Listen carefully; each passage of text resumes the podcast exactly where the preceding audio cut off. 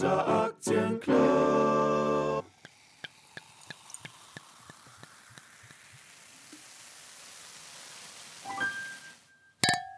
Prost, Pascal. Und herzlich willkommen, meine Damen und Herren, zum 21. Podcast des Dierloser Aktienclub. Ja, Sie haben es gehört, wir stoßen mit Sekt an heute. Es gibt nämlich eine Kleinigkeit zu feiern. Ich habe mein finanzielles Ziel für 2017 erreicht. Was das ist, werden Sie gleich erfahren. Außerdem haben wir noch folgende Themen für Sie. Ja, wir lesen wieder ein Kapitel aus Napoleon Hill, Denke nach und werde reich, und zwar heute das siebte. Und dann wird Pascal noch eine Aktie analysieren, die ihn aus irgendwelchen Gründen interessiert. Dann geht es los, Raimund. Du hast dein finanzielles Ziel erreicht. Äh, sag uns doch mal, was ist das denn für ein Ziel? Genau, ich habe mir Anfang des Jahres überlegt, ich möchte gerne im Laufe des Jahres 10.000 Euro haben. Und die 10.000 Euro habe ich schon länger, aber Stand heute habe ich zum ersten Mal über 10.000 Euro im Depot. Und zwar ganz aktuell 10.013 Euro und 39 Cent. Das ist nicht mehr ganz so viel. Gestern waren es noch 10.080, aber ich sag mal, bei einem Depot von 10.000 ähm, schwankt das eben mal schnell um 100 Euro hin und her. Du hast das ja schon angekündigt in einem der letzten Podcasts, glaube ich, oder? Dass du dann eine Flasche Sekt mitbringst und das hat sich auch bewahrheitet heute. Genau, das habe ich du heute hast eine eingelöst. Flasche Sekt dabei, deswegen haben wir auch schon angestoßen und das Ploppen haben sie auch schon gehört. Ja, dann herzlichen Glückwunsch, Raimund. Wie fühlt sich das denn an? Ähm, fühlt sich gut an. Also Ziele erreichen fühlt sich natürlich immer gut an. Und der Blick ins Depot macht natürlich einen riesen Spaß. Ich sehe, ähm, in der, bei der Comdirect gibt es diese schöne Übersicht, dass man diese, diese Tafeln sieht und die sind dann grün eingefärbt oder eben auch rot eingefärbt, wenn die Werte im Minus sind. Und bei mir sind eben die großen Werte alle grün und das macht richtig Spaß. Und ich sehe eben, dass mein Depot 17,9% im Plus ist. Und da freut sich der kleine Anleger drüber. Ja, ist ja leider nicht mein Depot, aber das sieht wunderbar aus. Also schön große, gleichmäßige Batzen, grün bis dunkelgrün. Das ist wunderbar. Bei mir sieht es leider nicht so aus. Da habe ich ein paar eher unregelmäßige Batzen, aber das liegt einfach auch daran, dass ich etwas später angefangen habe. Genau. Aber die Batzen, die werden auch ein bisschen größer, zum Beispiel durch Sparpläne ähm, auf Aktien oder ETFs oder durch Einzelkäufe. Genau, und dann dachte ich mir, ich gehe vielleicht einfach mal auf meine drei besten und die drei schlechtesten Aktien ein. Ähm, zu den besten gehört auf jeden Fall, zu der allerbesten gehört die Deutsche Beteiligungs AG. Die ist bei mir 67% im Plus. Ähm, leider ein nicht ganz so großer ähm, Wert, aber eben auch ein bisschen volatil, um jetzt zu sagen, ich will da jetzt riesig viel Geld reinstecken. Dann ähm, der zweitbeste Wert ist bei mir die Allianz. Und die Allianz ist bei mir mit 54% im Plus. Allerdings muss man dazu sagen, dass ich die auch schon eine Ewigkeit halte. Aber die zahlt eben auch gute Dividende und dadurch habe ich eben durch die Allianz schon richtig viel Geld verdient. Ähm, ich habe sogar schon mal irgendwann was verkauft, als ich im, im Gewinn war und dann wieder nachgekauft, als sie, als sie günstiger war. Also mit der Allianz habe ich bisher eigentlich nur Erfolg gehabt. Und die drittbeste Position in meinem Portfolio ist BASF. BASF schwankt ziemlich stark, ist ein Zykliker, ähm, großes Industrieunternehmen, also ein Chemiekonzern. Und die ist immerhin 33,4% im Plus bei mir im Depot. Das macht richtig Spaß. Dann komme ich jetzt zu meinen schlechtesten Werten. Ähm, der schlechteste ist ganz, ganz klar die Nordex SE. Ähm, die habe ich mal gekauft, als es gut bergauf ging. Und es ging auch sehr lang gut bergauf. Und dann habe ich einfach den Ausstiegspunkt verpasst. Und jetzt liegt die bei mir im Depot mit minus 50 Prozent. Und der einzige ähm, Grund, weswegen ich sage, ich verkaufe jetzt diesen Wert nicht, ist, dass die Position so zusammengeschrumpft ist, dass ich sage, jetzt brauche ich auch nicht mehr zu verkaufen. Da fallen die Transaktionskosten so sehr ins Gewicht. Dann lasse ich sie lieber liegen und guck mal, was die nächsten 20 Jahre damit passiert. Ähm, dann der zweitschlechteste, da muss ich mal nachgucken, ist äh, Jinko Solar. Jinko Solar ist 1% im Plus. Das ist natürlich ein gutes Zeichen, wenn selbst der zweitschlechteste Wert schon im Plus ist. Und dann der drittschlechteste ist Johnson Johnson. Die bespare ich seit diesem Jahr und die ist 3% im Plus.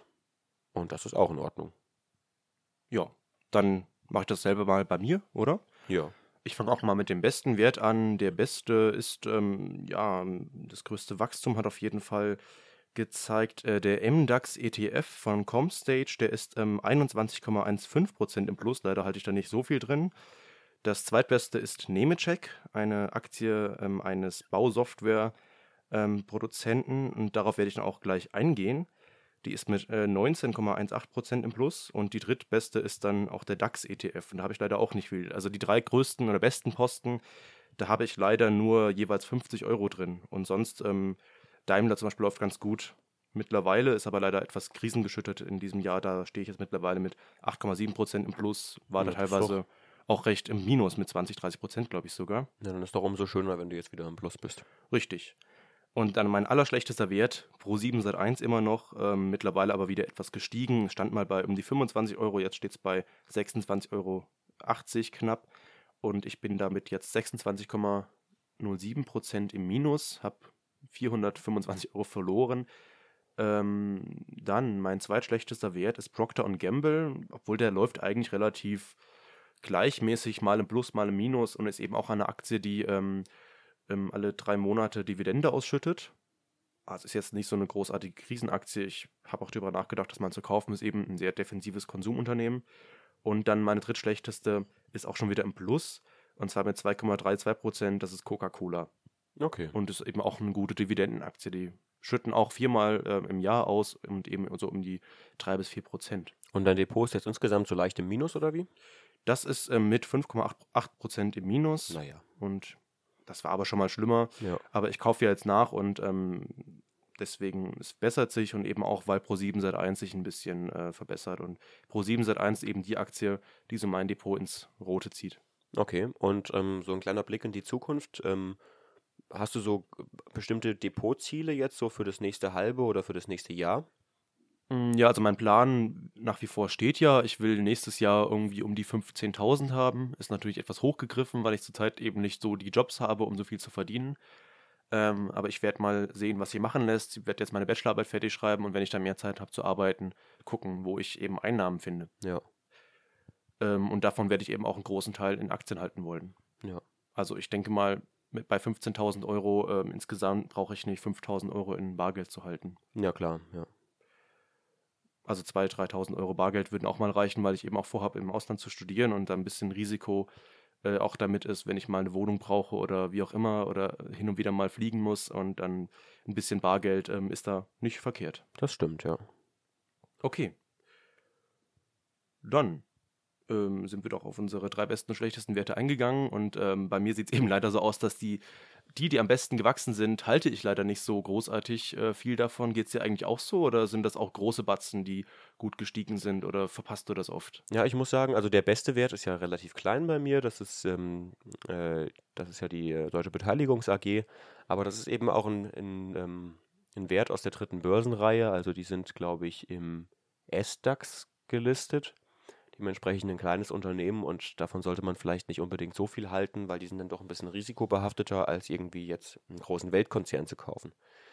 Und ähm, ja, aber immerhin habe ich da jetzt aus 556 Euro 933 gemacht und das macht natürlich einen riesengroßen Spaß. Und die zweitbeste ist ja bei mir die Allianz und die habe ich ja in einem großen Batzen. Also ich habe ähm, im Grunde genommen vier ähm, große ähm, Beträge bei mir im Depot, dem, im Depot. Das ist einmal ein ETF auf den SP 500, ähm, dann die Altria Group, ähm, BASF und die Allianz. Das sind jeweils ähm, Positionen, bei denen ich mit ungefähr 1000 Euro eingestiegen bin. Und die sind eigentlich auch alle gut im Plus. Also der SP 500 ist 16% im Plus, die Altria Group ist 9% im Plus, BASF 33% und die Allianz 54%. Also nur bei den größten vier habe ich eigentlich ein richtig gutes Plus gemacht. Und die kleineren Werte sind nicht ganz so weit im Plus, abgesehen eben von der Beteiligungs AG. Ja, ich finde es bei mir auch spannend, dass es eben auch ähm, bei zwei von drei Fällen ähm, Indexfonds sind, die eben sehr stark gestiegen sind, also mit einem breit gestreuten Index, ähm, also relativ breit. Also der DAX sind 30 Unternehmen, der MDAX sind, glaube ich, 50, soweit ich das weiß. Ja. Und deswegen werde ich jetzt auch noch in den MDAX äh, weiter investieren. Das war mal ein abgebrochener Sparplan, ich glaube von ein bis zwei Monaten. Ähm, und das ist ein bisschen schade, dass man immer die Sparpläne, die, die man abbricht, dann doch so gut laufen. Da kann man dann ein bisschen hinterher trauern. Okay, also ich habe ähm, noch keinen Sparplan abgebrochen. Hm. Ähm, also ich breche jetzt Sparpläne ab, aber nicht in dem Sinne, dass ich jetzt sage, das war eine schlechte Entscheidung, da zu investieren, sondern dass ich sage, okay, die Positionen sind mir groß genug und ich will Ende des Jahres mich umentscheiden und wieder andere Positionen mit ins Depot aufnehmen. Ähm, ja, vielleicht ist das einfach eine Strategie, um zu sagen, okay, ich plane vorher genau, was ich vorhabe und schreibe mir das vielleicht auch auf und ähm, dann baue ich eben meine Position auf und dann habe ich nicht noch zwischendurch fünf andere Ideen, die dann irgendwie auch noch so halb durchgezogen werden. Genau, der Grund, warum ich die abgebrochen habe, war eben, ich habe dann teilweise jeden Monat in vier verschiedene ETFs oder Aktien äh, jeweils 25 Euro gesteckt und hatte dann irgendwann gedacht, das bringt jetzt nichts, ich spezialisiere mich jetzt mal auf eine oder zwei und investiere 50 oder 100 Euro direkt. Ähm, und jetzt habe ich quasi so eine Art Musterdepot mit ähm, ähm, Aktien-ETFs, wo ich immer so 25 oder 50 Euro drin habe und kann ein bisschen beobachten, wie die steigen oder fallen. Und Ah ja, äh, okay. ist auch ganz Ja, interessant, aber äh, ich achte jetzt auch darauf, dass das nicht so sehr fragmentiert und sehe jetzt eben auch, der im DAX, der läuft ganz gut. Ähm, und warum nicht? Ist ein breit gestreuter Index aus Deutschland ähm, und ähm, da kann nicht viel passieren. Der läuft äh, ähm, tatsächlich, glaube ich, noch besser als der DAX. Ich kann das mal kurz vergleichen. Läuft auch historisch besser als der DAX. Ich habe mal irgendwo eine, ähm, in einer Anlegerzeitung habe ich mal was ähm, gesehen und da wurden so die letzten 25 Jahre eben abgebildet und dann haben sie eben gesagt, okay, also der MDAX läuft einfach historisch gesehen besser als der DAX. Er ist ein bisschen volatiler, das ist klar, die Werte sind kleiner, obwohl er natürlich auch breiter gestreut ist, aber ähm, er läuft einfach besser. Genau. Ich sehe jetzt hier im Comdirect Depot ähm, die Performance eben nach einem Monat, sechs Monaten, einem Jahr, drei und fünf Jahren. Und da ist der MDAX jetzt zum Beispiel in den letzten drei Jahren um 51,12 Prozent gestiegen. Fünf Jahre sehe ich leider nicht. Der DAX ist nach drei Jahren um 25,8 Prozent. Also der MDAX ist äh, doppelt so gut einfach gelaufen die letzten drei Jahre. Ja, Und auch der MSCI World zum Beispiel ist relativ langweilig. Der ist dann doch tatsächlich noch besser gelaufen als der DAX in den letzten drei Jahren mit 30 Prozent und in den letzten fünf Jahren mit 90 Prozent.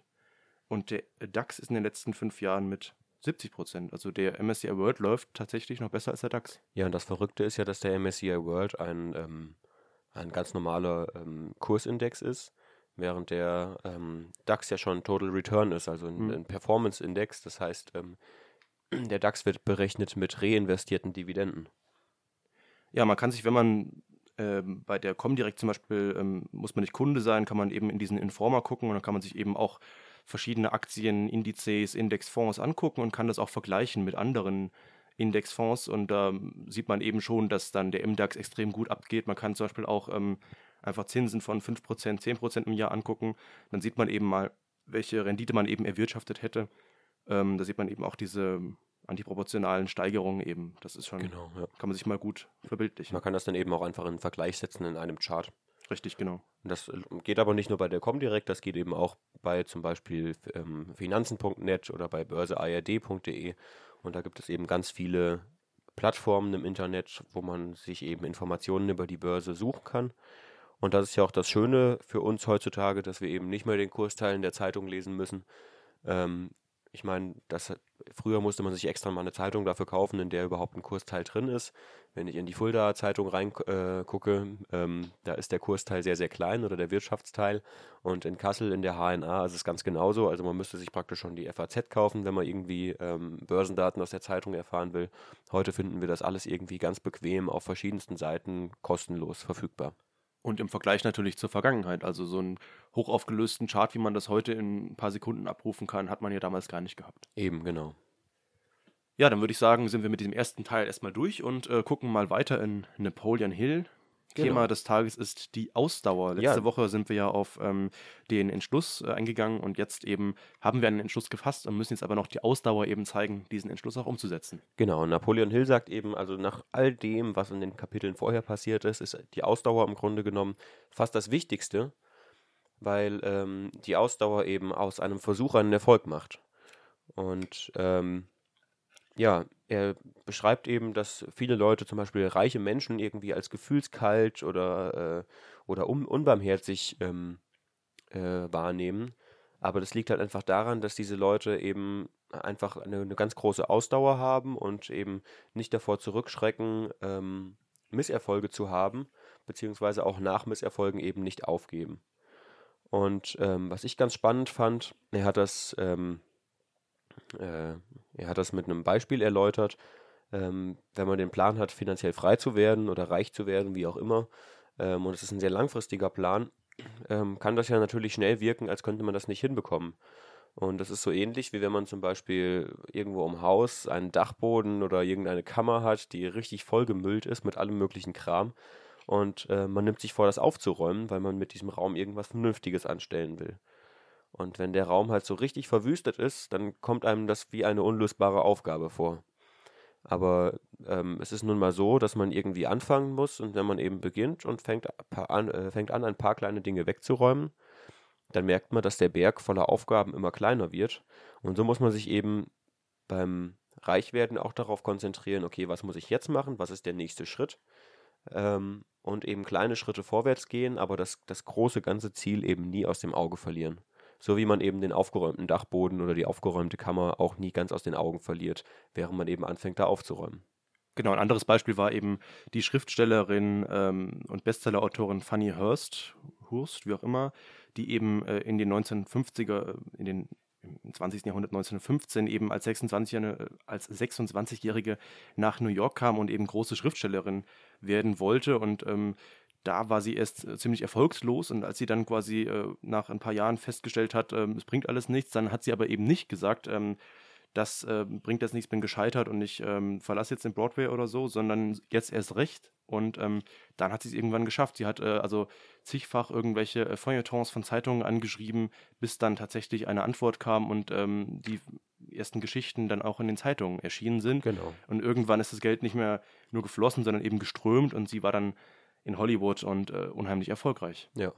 Das heißt, das Wichtigste ist im Grunde genommen beharrlich zu bleiben und eben seinen, seinen Plan durchzuziehen. Ähm, denn wenn man eben nicht aufhört, etwas zu versuchen, dann schafft man es auch irgendwann. Also die Wahrscheinlichkeit spricht ja dafür. Selbst wenn ich, dass irgendwas gelingt, selbst wenn ich die Wahrscheinlichkeit von 1 zu 1000 habe, wenn ich es tausendmal versuche, dann habe ich es auch irgendwann geschafft. Genau. Großer Kritikpunkt ähm, hat auch dann Napoleon Hill angesprochen. Äh, was ist denn jetzt eigentlich, wenn ich einfach nicht gut bin? Was bringt das denn jetzt, immer nur beharrlich zu sein, ausdauernd und immer nur und immer, immer wieder zu versuchen, aber ich sehe es einfach nicht ein, ich äh, bin einfach nicht gut in diesem Thema. Da sagt er eben auch, ähm, auch Mittelmäßigkeit äh, kann gut sein. Was am allerwichtigsten ist, ist eben die Ausdauer, nicht einfach, dass man Profi irgendwo ist. Und wenn ich ein Profi bin, aber mich nicht darum bemühe, dann bringt es auch nichts. Also ich kann das größte Talent irgendwo haben, wenn ich, weiß ich nicht, zum Beispiel Musik mache, ich spiele Trompete, ich bin unheimlich talentiert, aber ich übe einfach nie und deswegen bin ich einfach nicht gut. Ja, genau. Oder eben, so. Ja. Man muss, also natürlich, Talent ist irgendwie förderlich, aber wichtiger ist im Grunde genommen, dass man eben richtig dran bleibt. Genau. Und dann kann man auch als Autor reich werden. Also irgendwie äh, Schreiberling zu sein, ist jetzt nicht so das Ding, wo man jetzt denkt, da fließt das große Geld. Also äh, Schriftsteller ist erstmal was, das ist nicht wirklich fundiert, aber auch da klappt es, wenn man eben ausdauernd ist. Genau. Und Napoleon Hill ähm, nennt eben für das, für die Ausdauer eben ähm, äh, sieben Bedingungen, glaube ich. Nee, acht sogar. Und das ist äh, zum einen die Zielstrebigkeit, das heißt, man soll sein Ziel genau kennen.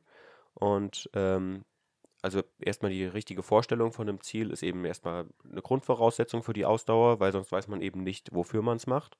Dann das zweite ist das Verlangen. Das sind alles auch irgendwie Dinge, die schon vorher vorgekommen sind in diesem Buch. Ähm, man muss es auch wirklich wollen, das Ziel.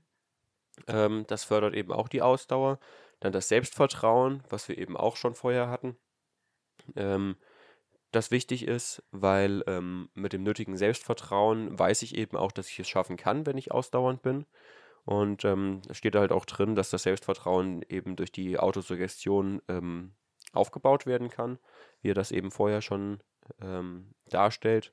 Dann die sorgfältige Planung, also man muss eben irgendwie schon überlegen, wie man es angehen möchte, weil wenn ich eben ähm, in irgendeine Richtung laufe, zufällig und mich treiben lasse, kann ich noch so ausdauernd sein, aber ich komme trotzdem nicht an.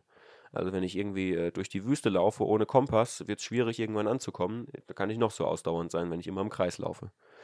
Dann das fünfte sind die fundierten Kenntnisse. Ähm, ja, man muss eben auch äh, wissen, wie man es machen kann.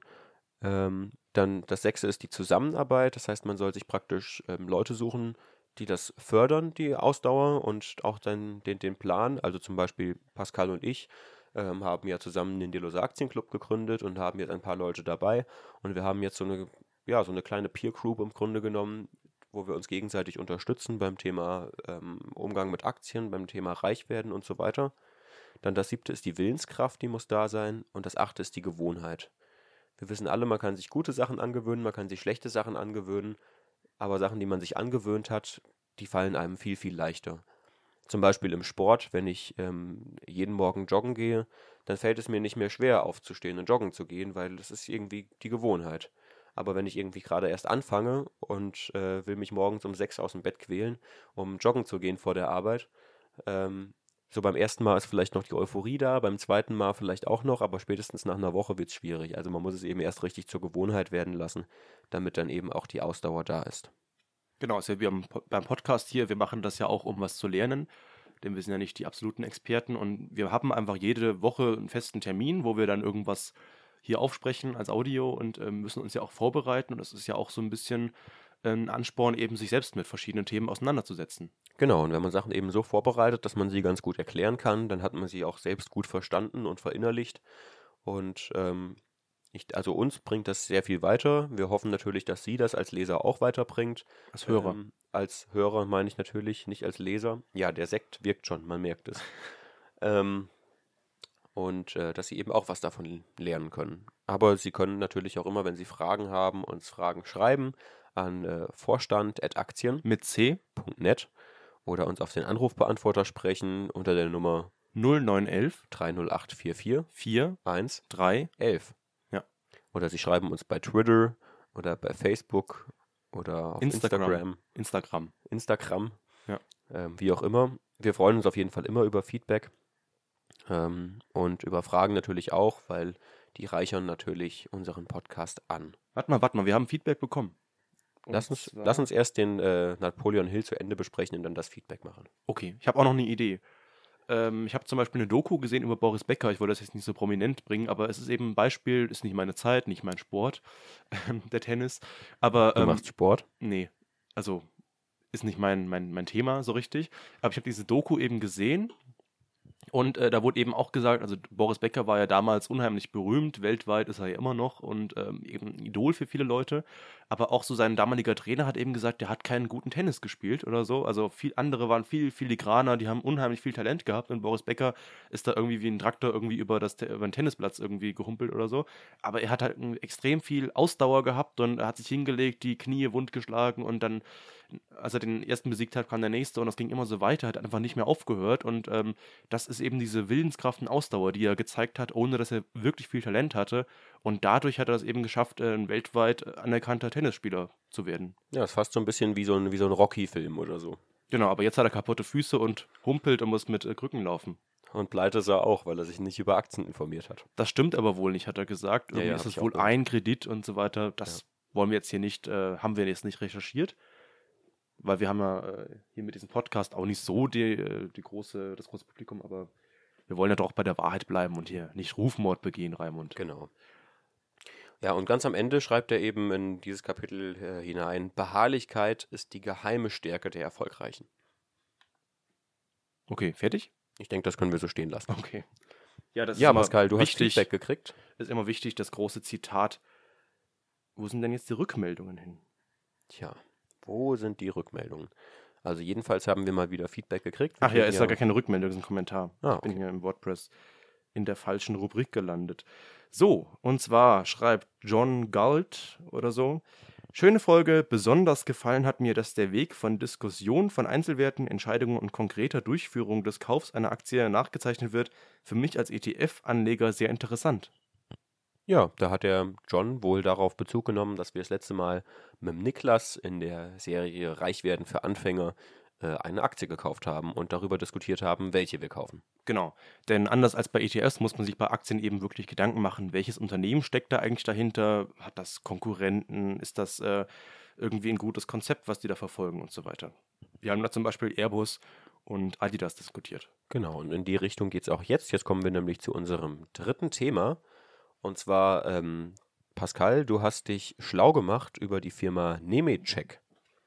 Richtig. Ich habe den Namen schon mal gehört, aber ich wusste bisher noch überhaupt nicht, was die machen, außer dass es ein TechDAX-Konzern ist. Ähm, ja, was machen die denn? Ja, also eine Schwierigkeit beim Investieren in Aktien ist ja erstmal auf das Unternehmen zu kommen. Man kann natürlich in die großen Weltkonzerne investieren, die man schon kennt. Nemetschek kennt man wahrscheinlich nicht, ist auch ein komischer Name irgendwie. Und ich bin da mal drauf gestoßen, als ich bei der Comdirect eben einen Aktiensparplan, also als ich bei einer Direktbank mal einen Aktiensparplan anrichten wollte und habe eben gesehen, die sind in den letzten Jahren extrem ähm, gestiegen. Also die Aktie ist gestiegen. Hier sehe ich jetzt in meinem Depot, ich habe da ähm, auch 50 Euro mal investiert, ist eben um 19,18 Prozent jetzt gestiegen heute. Und in den letzten fünf Jahren ist es eben eine Performance von 858 Prozent. Ist krass, oder? Das ist gut. In den letzten fünf Jahren verachtfacht, das ist richtig gut. Ja, habe ich erstmal gedacht, was ist denn das? Reine Spekulationsobjekt und habe das dann damals eben mal in den Sparplan gesteckt und habe jetzt zweimal 25 Euro investiert und habe diesen Sparplan leider eben abgebrochen. Und mittlerweile bedauere ich das natürlich ein bisschen. Habe mich jetzt aber mal wieder schlau gemacht ähm, und wollte das Unternehmen ein bisschen vorstellen. Nemetschek ist eben ein Hersteller von Bausoftware also Architekten, Ingenieure und so weiter, die Gebäude bauen wollen, vor allem äh, brauchen eben Software, die dann, äh, mit, mit der sie das eben planen können. Und Nemetschek äh, ist eben ein Hersteller davon. Die haben ganz viele verschiedene Marken. Zum Beispiel Alplan ist dann wohl das größte ähm, Ding von denen. Und da ist auch schon der Gründer dabei, Herr Dr. Nemetschek, nachdem eben das auch das Unternehmen benannt wurde. Und sie haben eben auch einige Unternehmen und eben auch Marken aufgekauft. Ähm, das Größte, was man so kennt, ist wahrscheinlich AutoCAD. Ist eben so ein, eine Software, mit der Gebäude geplant werden. Ähm, und Nemetschek verfolgt da wohl die Strategie, aber das werden wahrscheinlich alle Konkurrenten auch machen, dass man eben viel mehr in 3D modellieren kann, dass man sich das Gebäude nachher viel besser vorstellen kann. Da geht es ja eben auch mal darum, wenn ich am Computer sitze und ein, ein Haus plane, soll es mir irgendwie auch Spaß machen, wenn ich dann nur irgendwelche schwarzen Linien auf weißem Hintergrund habe und das irgendwie so wie auf Papier ausgedruckt aussieht, dann macht das wahrscheinlich nicht so viel Spaß, als wenn ich da in 3D was vor mir habe und ich kann mir vorstellen, da könnte mal ein Baum stehen und da ein Stuhl und dann ähm, macht das ja für mich viel mehr Spaß, weil ich quasi so ein bisschen Gamification so als Stichwort. Ähm, so ein bisschen wie Sims damals, ne? Genau, wie bei Sims dann einfach das Gebäude hinbaue und auch ich muss ja als Architekt das Gebäude irgendwie dann auch meinen Kunden irgendwie präsentieren und äh, muss denen das irgendwie auch äh, zeigen, was ich da eigentlich vorhabe. Und Leute, die jetzt keine Architekten sind, können dann solche Pläne vielleicht nicht lesen oder nicht verstehen.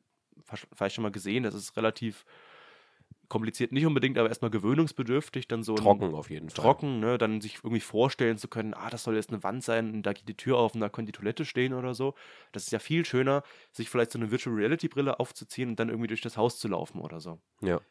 Und äh, dann denke ich erstmal in die Richtung, wird es sehr interessant und die machen halt ähm, nicht nur Bausoftware, ähm, sondern ja, ähm, auch ähm, Maxon ist ein Unternehmen, das die haben und ähm, da gibt es eben das Produkt Cinema 4D und die machen eben so 3D-Animationen äh, für Computerspiele oder Werbung, also irgendwelche Produkte äh, können dann einfach ähm, in 4D produziert werden. Irgendwie eine Milchtüte kann dann ganz einfach mit irgendeinem Logo oder so ausgestattet werden und, und da fliegt dann irgendwie das Haus weg. Also gibt es dann verschiedene Werbespots, die man sich angucken kann. Und das ist halt alles so 3D-Animation. Und, okay. ähm, und ich finde, wenn das alles unter einem Dach quasi in einer AG ist, dann hat das wahrscheinlich sehr viele Effekte auch. Also wenn dann die Bausoftware irgendwie davon profitieren kann, dass ähm, ein Stockwerk drunter oder so ähm, ähm, Spiele animiert werden, dann kann man da irgendwie zusammenarbeiten und kann dann den, den Plan vom Haus noch viel interessanter machen für die Kunden. Die können irgendwie, da toben die Kinder schon im Kinderzimmer oder so.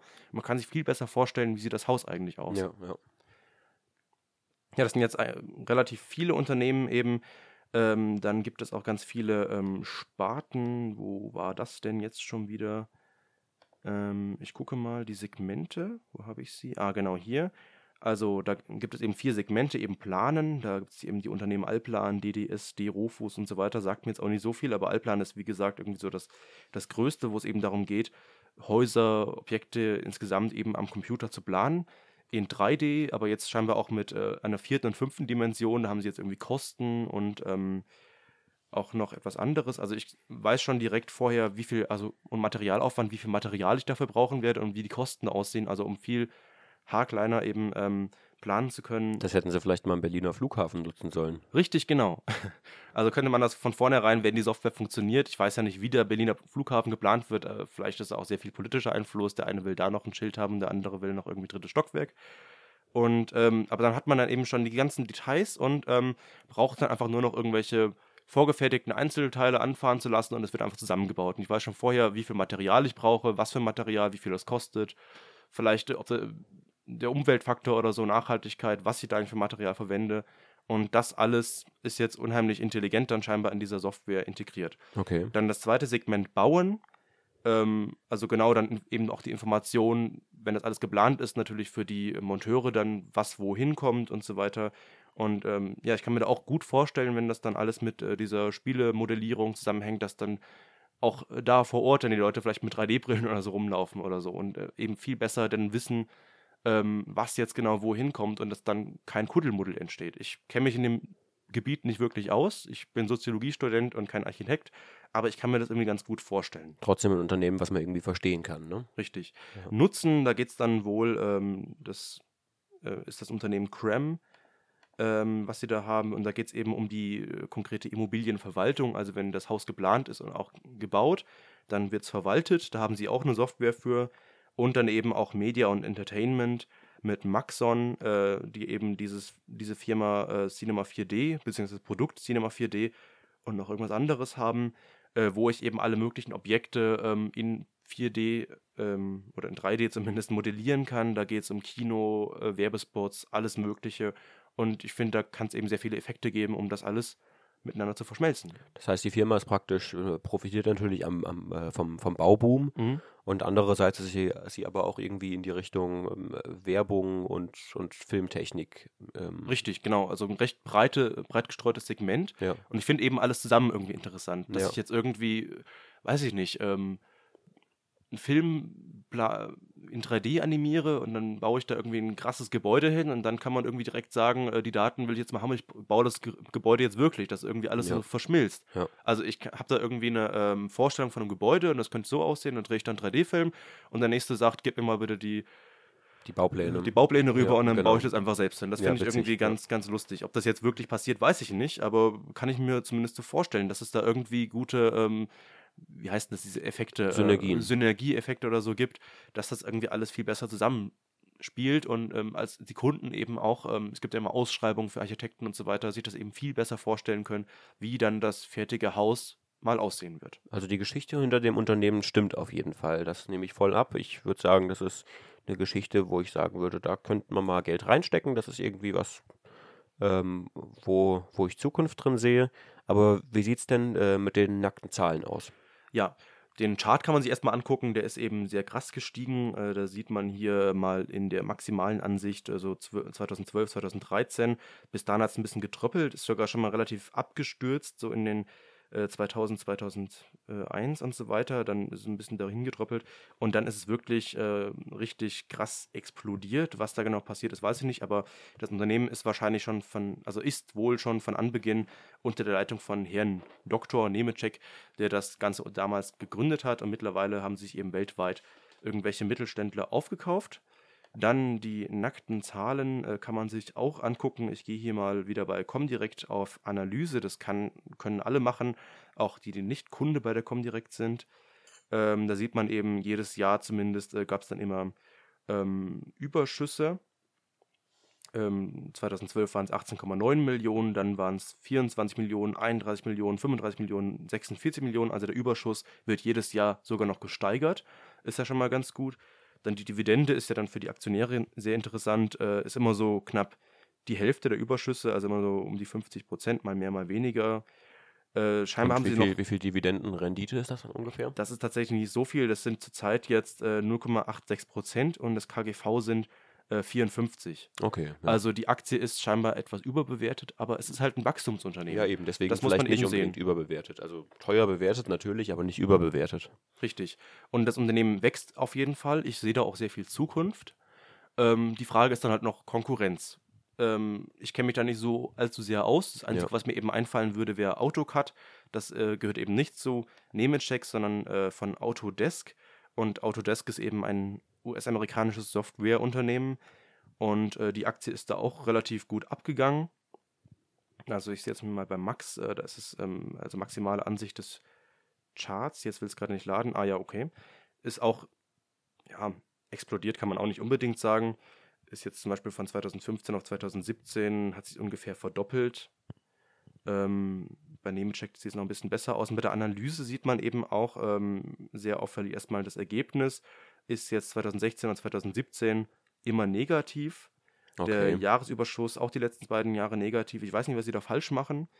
aber sieht so aus. Ähm, ich weiß auch nicht, wie breit Autodesk aufgestellt. Ich habe mich jetzt mit diesem Konkurrenzunternehmen nicht so allzu sehr beschäftigt.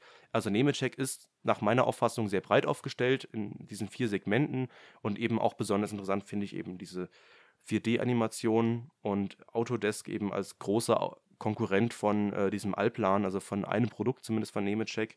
Was sie noch machen, weiß ich nicht. Sieht finanziell nicht so sehr gesund aus. Ja, okay. Ja. Ähm, was ist jetzt deine, ähm, dein Ergebnis daraus? Willst du jetzt in die Aktie stärker investieren? Ähm, vor allem wäre ich mal früher gerne lieber eingestiegen. Ich weiß nicht so richtig, wie es mit dem Kurs entwickelt, aber ich denke mal, es wird bergauf gehen. Aber man ist ja immer so erschrocken, ne, wenn es dann irgendwie die letzten drei Jahre so extrem gestiegen ist und dann kann man sich immer so schlecht vorstellen, es geht noch weiter. Aber so sieht es halt an der Börse immer aus, ne? diese Charts, die dann eben so antiproportional äh, laufen. Und ähm, ich werde auf jeden Fall noch mal ein bisschen mehr recherchieren, wie es eben mit den Konkurrenten aussieht, dieser ganze Markt eben, dieser Bausoftwarehersteller, vielleicht welche Software tatsächlich in den Universitäten gelehrt wird, wenn man Architektur studiert oder wie Cinema 4D zum Beispiel ähm, aussieht, wie da die Verkäufe sind und so weiter. Also viel mehr tatsächliche Zahlen angucken. Aber an sich finde ich das Unternehmen sehr interessant. Okay. Also ich habe jetzt auch Lust auf das Unternehmen bekommen, muss mhm. ich auf jeden Fall sagen. Aber ähm, ich tendiere im Moment dazu, da nicht einzusteigen, aus dem Grund, weil ich eben schon viele deutsche Werte einfach im Depot habe. Mhm. Und weil ich eben Deutschland nicht so extrem Übergewicht will. Einfach auch aus dem Grund, dass ich sage, ich lebe in Deutschland. Und ähm, ja, wenn es in Deutschland aus irgendeinem Grund wegen politischen Veränderungen oder sonst irgendwas bergab gehen sollte, dann ähm, will ich eben mit meinem ganzen Vermögen da nicht mit runtergezogen werden. Ja. Sonst kritisch sehe ich halt immer nur, ich weiß nicht, ich habe so ein bisschen äh, mein Auge auf Nemetschek, auf diese Aktie, weil ich es halt irgendwie schon im Depot liegen habe und ich kam irgendwie auch nur aus Zufall drauf. Äh, wie kommst du denn auf neue Aktien? Ähm, guckst du dir ganz breit an, was es alles gibt und in welchem Segment du noch keine Aktie hast oder kommst du auch mal irgendwie auf ein einziges Unternehmen und denkst, das wäre mal interessant, das beobachte ich mal. Wie triffst du denn Entscheidungen, in eine konkrete Aktie zu investieren? Ja, also ich ähm, stoße tatsächlich eher auf irgendwie Unternehmen und äh, gucke dann in der Konkurrenz rum und was ich interessant finde, ähm, oft einfach über solche Dinge wie Zeitungsartikel, ähm, zum Beispiel ganz interessant, äh, diese Woche, ich habe mir am letzten Sonntag, habe ich mir eine ähm, FAS gekauft, eine Frankfurter Allgemeine äh, Sonntagszeitung.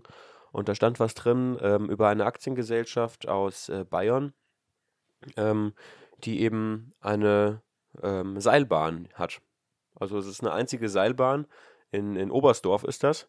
Und ähm, die sind eben an der Münchner Börse gelistet und da kann man eben Anteile an diesem Seilbahnunternehmen kaufen und das ist in den letzten Jahren richtig gut gelaufen. Und sowas, so komme ich eigentlich auf Aktien in der, in der Regel. Ähm, ja, oder andere Möglichkeit, was ich jetzt letztens mal gemacht habe, ich würde ganz gerne 2018 in einen ähm, Lebensmittelkonzern, also Konsumkonzern in Richtung Lebensmittel investieren. Und dann habe ich einfach mal gegoogelt, Lebensmittelkonzerne, und dann habe hab ich mir die größten zehn anzeigen lassen. Und ähm, ja, habe dann einfach mal so ein bisschen verglichen und so. Und ja, es gibt ein paar spannende Unternehmen auf jeden Fall dabei. Und dann findet man natürlich auch bei Lebensmittelkonzernen gleich was zum Thema Ethik und so. Welche sind gut und welche sind weniger gut. Und ähm, komisch ist ja, in den Medien wird irgendwie Nestlé oft so als der böse Konzern äh, hingestellt, aber ähm, tatsächlich hat äh, Greenpeace war es, glaube ich, oder oder war es Amnesty International, irgend, irgend, auf jeden Fall irgendeine große NGO, die irgendwie gemeinnützig ist, ähm, haben eben Punkte vergeben ähm, für ja, soziale Fairness und für Umwelt, äh, ähm, ja, für, für Umweltgerechtigkeit. Und da war eben unter diesen großen zehn war Nestlé eigentlich ganz oben. Mhm. Ja, ich denke mal wahrscheinlich auch deswegen, weil sie eben immer so im Fokus stehen. Und wenn du ein Riesenkonzern bist, der ständig äh, kritisiert wird, weil er halt ein Konzern ist, der halt ist, dann wirst du dir wahrscheinlich mehr Mühe geben als jemand, der nicht ständig in den Nachrichten kommt. Genau. Von daher finde ich diese Aktie zum Beispiel sehr interessant, zumal es auch ein Schweizer Konzern ist. Ich bin jetzt irgendwie noch in keinem einzigen Schweizer Konzern äh, investiert. Ähm, ja, und da gibt es eben halt noch ein paar andere bei den Lebensmittelkonzernen, also äh, Coca-Cola natürlich, es gibt ähm, äh, PepsiCo, ähm, dann gibt es noch eine britische große Firma und es gibt Mondelez, die kennt man noch und ähm, ja, so verschiedene eben. Ja. Dann denke ich, haben wir es heute auch schon wieder gepackt. Wir haben jetzt schon knapp 40 Minuten zusammen geplaudert und also einer der längeren Podcasts. Wir, wir versuchen ja immer uns ein bisschen kürzer zu halten. Genau. Oder hören Sie uns gerne länger, geben Sie uns gerne Feedback an mail at, äh, Quatsch, Vorstand at Aktien. Mit C. .net oder telefonisch, also äh, auf den Anrufbeantworter können Sie uns sprechen unter der Nummer 0911 30844 4 1 3 11. oder schreiben Sie uns, wie gesagt, in den sozialen Netzwerken. Da sind wir auch vertreten. Die finden Sie alle über Aktien.net, Mit C. unsere Website. Genau. Ja, bleiben Sie uns treu, bewerten Sie uns gerne irgendwo auf iTunes, positiv, negativ, wie auch immer. Wir lesen Ihren Kommentar dann gerne vor. Schreiben Sie uns gerne einen Kommentar auf unserer Website, auf Facebook, wo auch immer. Wir freuen uns immer über Kritik. Das war's für heute. Nächste. Woche ist So, dann äh, Jubiläumspodcast. Nächste Woche ist der 22. Wir sind schon ganz gespannt, was da alles passieren wird. keine Ahnung. Und ähm, ja, bis dahin, Ja. viele Grüße. Der Duck. Over and out.